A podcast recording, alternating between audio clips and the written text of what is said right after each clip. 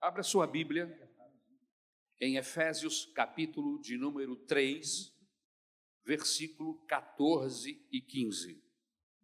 O tema da mensagem é por, ca... por esta causa me ponho de joelho diante do Pai. Por esta causa me ponho de joelhos diante do Pai. Efésios, capítulo 3, versículo 14 e 15. O tema está inserido no texto. Por esta causa me ponho de joelhos diante do Pai, de quem toma o nome toda a família, tanto no céu como sobre a terra. Baixe sua cabeça em nome de Jesus. Obrigado, Senhor, por essa oportunidade. Pedimos a tua bênção sobre esta palavra. Nos dá capacidade para remir o tempo, todas as condições necessárias para que esta mensagem inunde o coração dos teus servos e que possamos alcançar o nosso objetivo, Senhor. Despertamento para nos para te buscar. É isso que te pedimos em nome de Jesus. Deixe-me lhe fazer uma pergunta muito simples e prática. Qual foi a última vez em que você orou de joelhos? Qual foi a última vez que você dobrou os seus joelhos para falar com Deus. A maioria de nós, queridos, tem uma vida de oração que se resume a orações rápidas. Como assim, pastor, oração rápida? São orações que são feitas enquanto estamos fazendo outras coisas. Estamos desenvolvendo uma tarefa qualquer e nos lembramos. E aí a gente, enquanto fazemos, oramos. São orações rápidas. Isso acontece no metrô, enquanto estamos viajando, isso acontece no trem, enquanto estamos viajando, dentro do ônibus. Isso acontece enquanto estamos envolvidos com o nosso trabalho secular ou mesmo trabalho doméstico. Enquanto estamos dirigindo ou mesmo no computador, no trânsito. Ao longo do dia, vamos nos lembrando de razões e motivos para orar. E aí começamos a fazer uma série de orações rápidas. Mas eu queria lhe dizer uma coisa esta manhã. A vida de oração se resume a isso, a orações pontuais e orações cerimoniais. Como assim, pastor, orações cerimoniais? É aquelas orações que você é convidado para orar pelo aniversariante para orar, para agradecer o almoço. São orações cerimoniais. Você é convidado para fazer uma oração na igreja? São esses momentos que você fala com Deus, nesse tipo de oração? Orações pontuais que você vai se lembrando no decorrer do dia? Orações cerimoniais quando você é convidado a fazê-lo? Isso nos dá um entendimento, irmãos, que nós somos muito displicentes com essas nossas, com esse com essa ferramenta que Deus nos deu chamada oração. Nos envolvemos em orações coletivas, que são aquelas orações que nós fazemos na igreja. São esses os momentos de oração que você está envolvido. Como fizemos agora pela manhã algumas vezes, orando um pelo outro, orando dentro de um grupo, ou fazendo parte de um grupo de oração pelo WhatsApp. Ou às vezes aquelas orações desesperadas que fazemos, porque os nossos recursos se esgotaram e nós estamos num desespero medonho, e aí a gente pede misericórdia, Senhor! Se a sua vida de oração, se a minha vida de oração, se as nossas vidas de oração se resume a orações rápidas, orações cerimoniais, coletivas, ou orações desesperadas, eu lhe asseguro que você não tem uma vida de oração. E o pior é que você está muito longe de experimentar aquilo que chamamos de vida cristã. Muito longe daquilo que chamamos de vida cristã. Não é possível ser cristão sem o cultivo sem a prática de joelhos no chão. Nós precisamos entender isso. O cristianismo está intimamente ligado com o joelho no chão, falando com o Pai. É possível crer como cristão, é possível confessar-se cristão, é possível ser cristão, mas não é possível experimentar e ser cristão sem que estejamos de joelhos, ajoelhados, disciplinados e rotineiramente diante de Deus. E quando eu digo ajoelhados, não é no sentido figurado. Quando o apóstolo Paulo diz, por esta causa, me ponho de joelhos diante do Pai, ele não está usando uma linguagem poética diante do Pai, querendo dizer que pratica a oração. Eu, eu prefiro crer, meus queridos irmãos, que ele está sendo literal quando ele diz: Eu oro de joelhos, eu me ajoelho para orar, eu tenho essa disciplina, eu tenho essa rotina, eu oro ajoelhado. Eu não sei porquê, mas nós perdemos esse hábito. Não vou aqui agora buscar quem são os responsáveis, mas eu aprendi desde criança, quando eu chegava na igreja, a primeira coisa que eu fazia era me ajoelhar e falar com Deus. Os cristãos perderam esse hábito. A gente chega, bate papo, conversa, uma conversação na igreja. Às vezes eu vou em algumas igrejas nossas e as pessoas, em vez de estar em um momento especial, não, parece uma feira. O pastor tem que chegar e pim, pim, pim, pim, em nome do Pai, do Filho e do Espírito Santo. Eu sou do tempo em que as pessoas iam chegando na igreja, uma a uma, e me parece que elas eram ensinadas lá na classe de escola bíblica dominical. Olha, quando você chegar na igreja, você dobra o seu joelho para falar com Deus. É a primeira pessoa que você tem que falar. Mas nós perdemos esse hábito. E algumas pessoas até acham que esse hábito é da Assembleia de Deus, mas é lá também perderam. Irmãos, isso não é um hábito assembleano, isso é um hábito bíblico. Cristianismo tem a ver com oração de joelho. Quem não entendeu isso ainda é porque não lê a Bíblia. Eu gosto desse texto onde Jesus se ajoelha. Me parece que era uma prática de Jesus. Isso está em Lucas capítulo 22, versículo 40, 41. O texto diz: Ele, por sua vez, se afastou cerca de um tiro de pedras e de joelhos orava. O Filho de Deus. Dobrava o joelho para orar. Pastor, não quer dobrar o joelho para orar? Ah, mas eu posso orar de pé. Mas orar de joelho é diferente. Lógico que Deus não precisa dos nossos ritos, rituais. Deus não vê como vê o homem, mas a Bíblia diz que Deus vê o que está no coração do homem. É possível orar a Deus durante uma caminhada no parque? Sim. Com a maior reverência do que aquele que está ajoelhado, orando a Deus. É possível. Não é o rito, não é a posição do corpo, o local, a hora, e nem mesmo as palavras usadas na hora da oração, que fazem a diferença na vida de oração.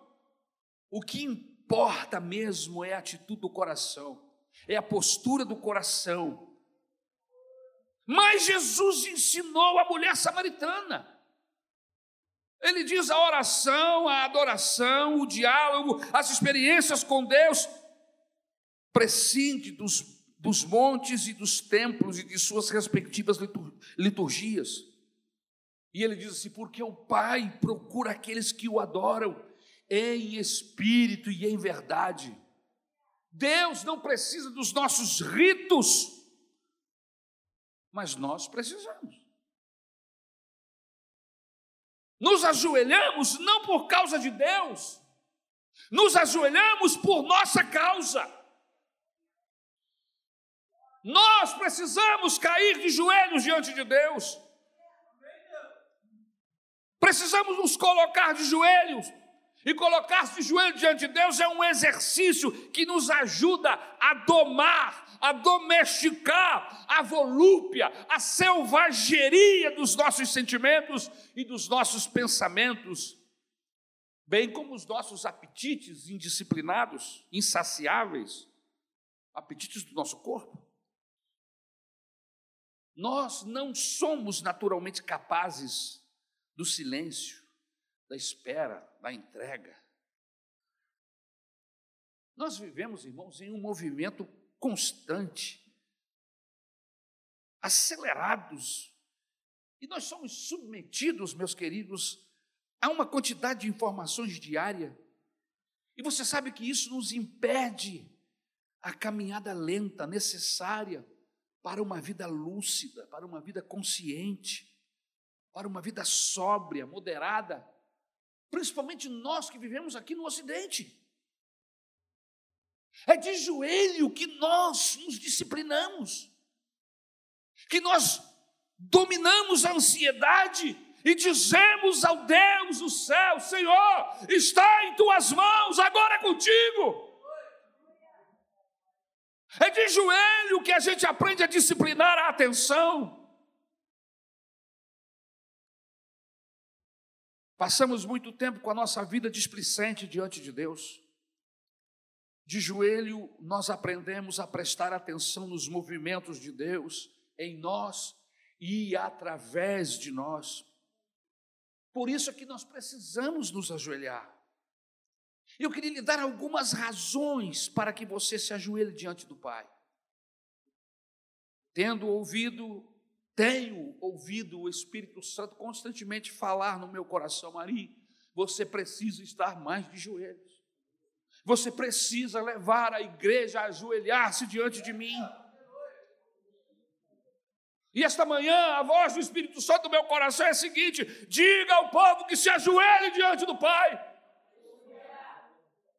Mas, pastor, por que devemos nos ajoelhar diante do Pai?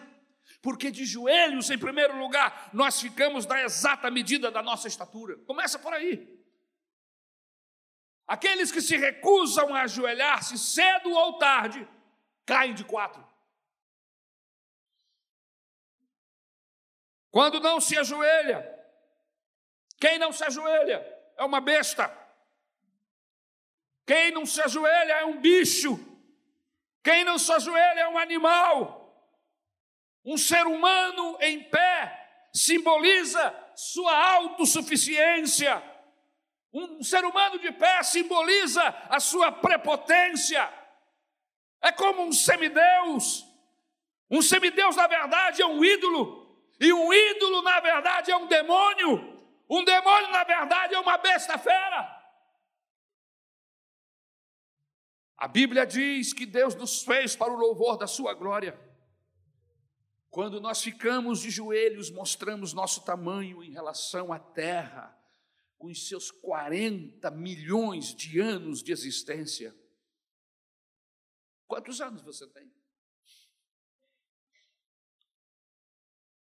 O universo, com seus 100 bilhões de galáxias, com trilhões de estrelas, irmãos, isso é assombroso. A vida é assombrosa os desastres, o sofrimento humano, a impotência humana, tudo isso é assombroso. Quando eu vou orar, me deparo com a expressão não sei. Não sei o que fazer da minha vida. Não sei. Preciso me ajoelhar antes de receber forças para suportar o insuportável. É de joelhos que nós resolvemos essas questões. Porque devemos nos ajoelhar em segundo lugar. Porque de joelhos o ser humano pratica a mais elementar expressão de adoração. A mais elementar expressão de adoração é a oração. E não precisa você ter nenhuma palavra, basta se ajoelhar. Quantas vezes, submetido a um processo de muita dificuldade, de dor, de perda, nos ajoelhamos e às vezes nos falta palavras.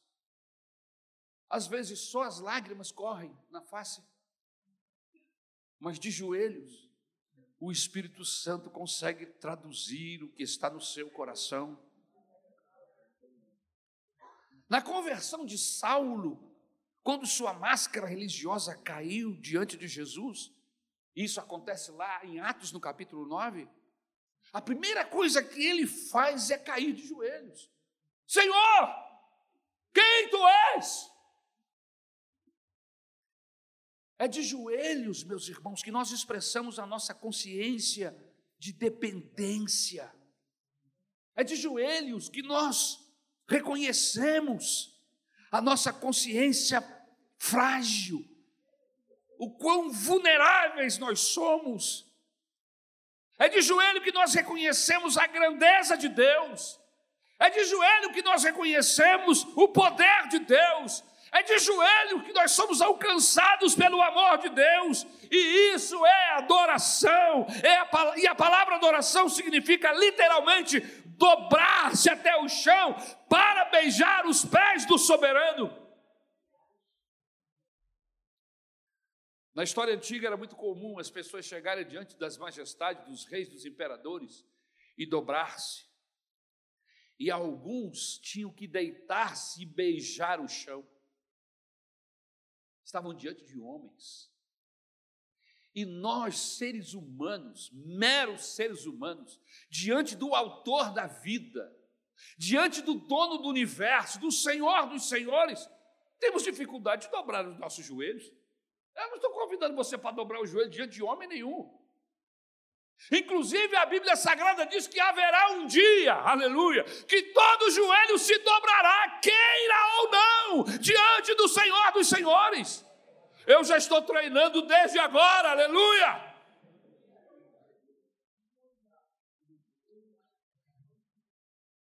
Porque devemos nos ajoelhar diante do Pai?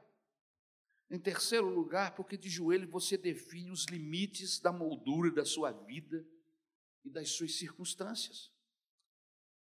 Porque eu tenho para mim que nada existe antes da oração e nada existe depois da oração. Porque antes de qualquer coisa vem a oração. Deveria ser assim. Por quê, pastor? Porque a oração é a chave que abre tudo em qualquer outra realidade as portas estão fechadas, a primeira coisa que você faz é o que? Pegar a chave para abrir a porta. Milhares de portas serão abertas daqui a pouco em todo o Rio de Janeiro. Pessoas que estão chegando em casa, vindo da igreja, vindo do mercado, querem entrar, abrem através da chave, irmãos. A chave que abre a porta dos céus é a oração. Você tem essa chave, levante a sua mão em nome de Jesus.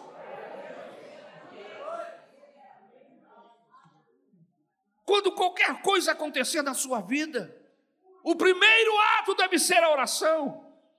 E quando tudo acabar, quando tudo encerrar, o primeiro ato deve ser a oração. Graças te dou, Deus meu. Graças te dou porque tu abriste a porta. Graças te dou porque tu fechaste a porta. E esse processo está encerrado. Às vezes na Bíblia nós vemos textos onde o personagem orou por três vezes. Orar por três vezes na Bíblia significa acabar o assunto, esgotar o assunto. E como é que é isso na prática? Entregar na mão de Deus.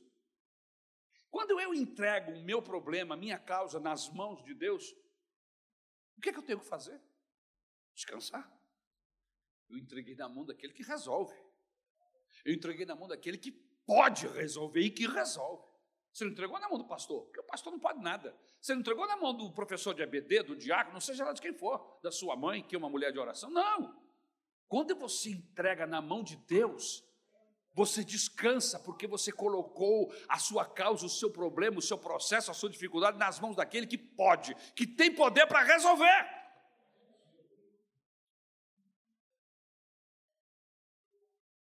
Então, orar por três vezes significa acabar o assunto. orar por completo, entregar nas mãos de Deus e depois descansar.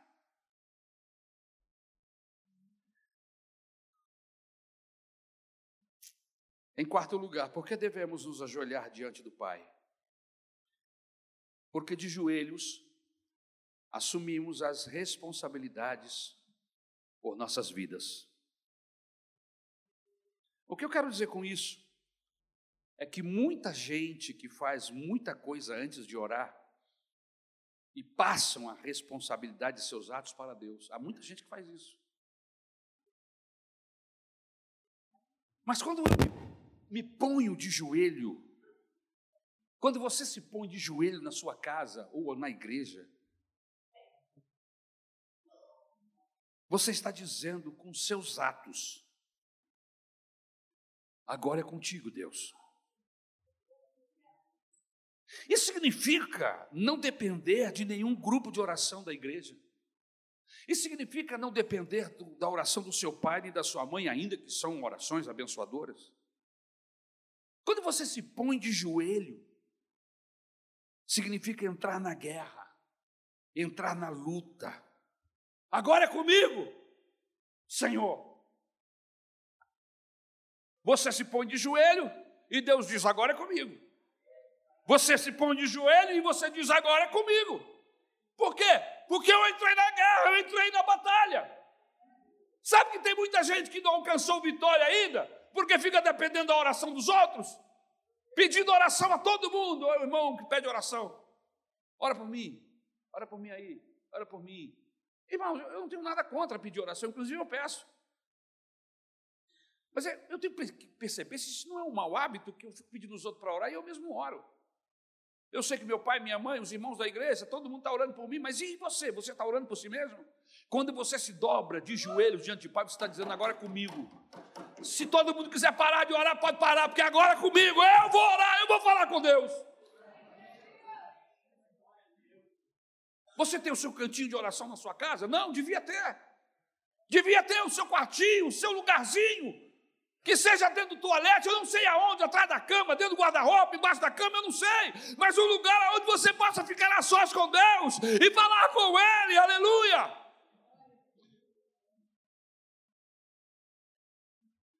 E essa dimensão nesse relacionamento com Deus que só se chega de joelhos. Existe um, uma dimensão no relacionamento com Deus, irmãos. Escuta o que eu estou te falando. Existe uma dimensão no relacionamento com Deus que só se chega de joelhos. Se você quiser ficar no átrio, continue do jeito que está. Agora, se você quiser entrar no Santo dos Santos, é melhor você se pôr de joelho. Você está entendendo o que eu estou querendo dizer? Porque existem dimensões, existem relacionamentos e relacionamentos. Relacionamento do átrio é relacionamento externo, é pouco. Você está olhando para o sol, para a lua, você está no átrio, que é a primeira parte do santuário. Agora você quer depender de Deus, você quer ver a mão de Deus operando, milagres acontecendo, sai do átrio, vai para o lugar santo. Lá você não vê sol, lá você não vê lua, lá você não vê estrela, lá não tem vento. É o lugar santo. Só tem a iluminação do candelabro. Agora você quer continuar nessa dimensão? quer aumentar a sua, o seu relacionamento com Deus, sai do lugar santo e vai para o lugar santíssimo. Lá nem vela tem, nem luz natural tem. A luz é do próprio Deus, é a presença de Deus no, ter, no terceiro compartimento do santuário. Irmãos, esse é o alvo do Evangelho. O alvo do Evangelho é nos deixar no átrio. O alvo do Evangelho é nos conduzir até o lugar santíssimo, aonde está Deus. Se você quiser ficar falando com Deus lá de fora, fique, mas é um relacionamento externo, pequeno. Mas se você quiser relacionamento intenso, intimidade, vem aqui para dentro, vem para o lugar santíssimo. E eu vou encerrar essa mensagem, porque devemos nos ajoelhar diante do Pai. De joelho, nós nos colocamos no caminho da graça de Deus. Preste atenção foi exatamente o que aconteceu com Zaqueu.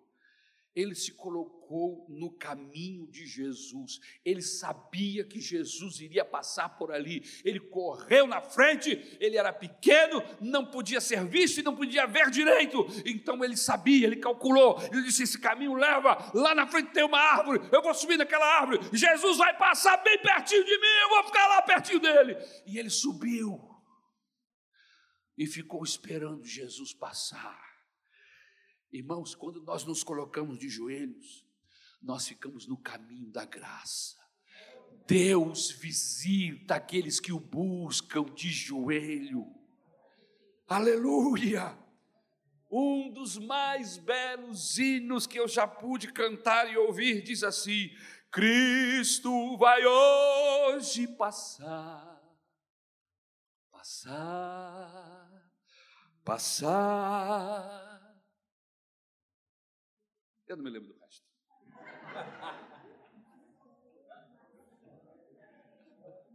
O pastor Mário deve lembrar.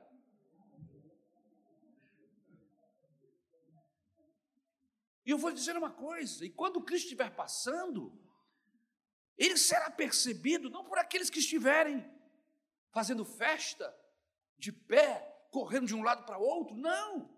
Quando Jesus passar, os que irão percebê-lo em primeiro lugar são os que estão de joelhos. Aleluia! Porque quando estamos de joelhos, nós nos colocamos no caminho de Deus. Eu sei que Deus vai passar por aqui, pela minha casa hoje, e eu vou me dobrar, aleluia! Em Apocalipse capítulo 3, versículo 20, diz assim: Eis que estou à porta e bato. Irmãos, Deus não se mete na sua vida a não ser que você permita, Ele bate na porta. Quando você se ajoelha, quando eu me ajoelho, aleluia, Deus entende que você abriu a porta. Em outras palavras, quando você está de joelho, você está dizendo para Deus: Deus, eu me rendo, pode se meter na minha vida, entra na minha vida, muda o que precisa ser mudado, transforma, ilumina. Senhor, a porta está aberta. Faça a sua vontade, cumpra o teu querer em mim. Quando nos ajoelhamos, nos colocamos no caminho de Cristo. Cristo passa, e com Ele a graça de Deus. De joelhos nós recebemos a provisão, mais do que isso, somos transformados pela Sua graça, aleluia. Louvado seja o nome do Senhor. Você já notou que existem pessoas que experimentam a graça de Deus, mas não são transformados? Continuam duros, inflexíveis, de um caráter repreensível, são imaturos para a vida, são inadequados para as relações, afetuosas, são insuportáveis para a convivência. São pessoas que creem em Deus há muito tempo, convivem com as práticas da religião há muito tempo, mas nunca ou quase nunca se colocam de joelho diante de Deus. Nunca se colocam na posição onde a graça de Deus lhes pode ser favorável. Nunca se colocam na posição do Salmo 46, versículo 10. Aquetai-vos e saibam que eu sou Deus. Ou como diz na nova versão internacional, parem de lutar e de fato me conhecerão. Aleluia! O que significa parar de lutar? Parar de lutar é dobrar os joelhos. Foi o que não aconteceu no Vale de Jaboque. Irmãos, o nosso Deus é Pai. O nosso Deus é bom. O nosso Deus sabe amar. Porque precisamos lutar com Ele para que Ele nos abençoe. Porque queremos que Ele nos abençoe em nossos termos. Queremos que Ele faça aquilo que nós desejamos. Mas aí o salmista nos dá a resposta que Jacó ouviu no vale de Jaboque. Parem de lutar e então vocês vão conhecer a Deus. Em outras palavras, caiam de joelhos e digam: Deus, aqui estou para te adorar, para definir meus limites diante de tantos assombros. Aqui estou assumindo a responsabilidade de me colocar diante de ti. Aqui estou me colocando finalmente em posição para que tu me abençoe em teus termos e cumpra em mim os teus propósitos. Aleluia. Singelamente, os convoco esta manhã para que se ajoelhem diante do Pai. Estamos começando hoje 30 dias de oração. O nosso alvo é orar de madrugada. Nós vamos começar hoje e vamos terminar na ceia do mês que vem. 30 dias orando ao Senhor. A partir das 22 horas, você já chegou do culto, já se alimentou. 22 horas, o primeiro grupo de oração começa a orar, até as 22h30. Às 22h30, outro grupo. Das 22h30 às 23 outro grupo. Das 23 às 23h30, outro grupo. E assim nós vamos, caminhando para dentro da madrugada, meia-noite, meia-noite 30. Meia-noite 30, uma hora da manhã. E assim nós vamos, uma, uma e meia, duas, duas e meia, até o meio-dia 30 do dia seguinte. Você diz que não tem tempo para isso, por isso nós estamos escolhendo a madrugada. Quem busca a Deus de madrugada está querendo alguma coisa com Ele, está querendo aumentar o relacionamento, está investindo no relacionamento, porque madrugada é hora de dormir, madrugada é hora de descanso, madrugada é hora de estar na horizontal sendo restituído das forças gastas no decorrer do dia. Mas quando nós propomos no nosso coração nos colocarmos de joelho às madrugadas, a Bíblia diz: aqueles que de madrugada me buscam, me acharão, me encontrarão. Deus entende que é algo especial, é uma vontade especial, é uma carência especial, é algo que, que você faz, que porque você precisa, você quer um relacionamento maior. Quando você está querendo aumentar o seu relacionamento com a sua esposa, com uma namorada, com uma pessoa, você o que, que faz? Manda presentes, liga durante o dia, manda recados, faz presente no decorrer do dia. Deus não se impressiona com essas coisas, mas Ele diz: se me buscar de madrugada, eu vou entender. Se você me buscar de madrugada, eu vou entender que você quer alguma coisa diferente comigo e eu vou estar lá. Aleluia.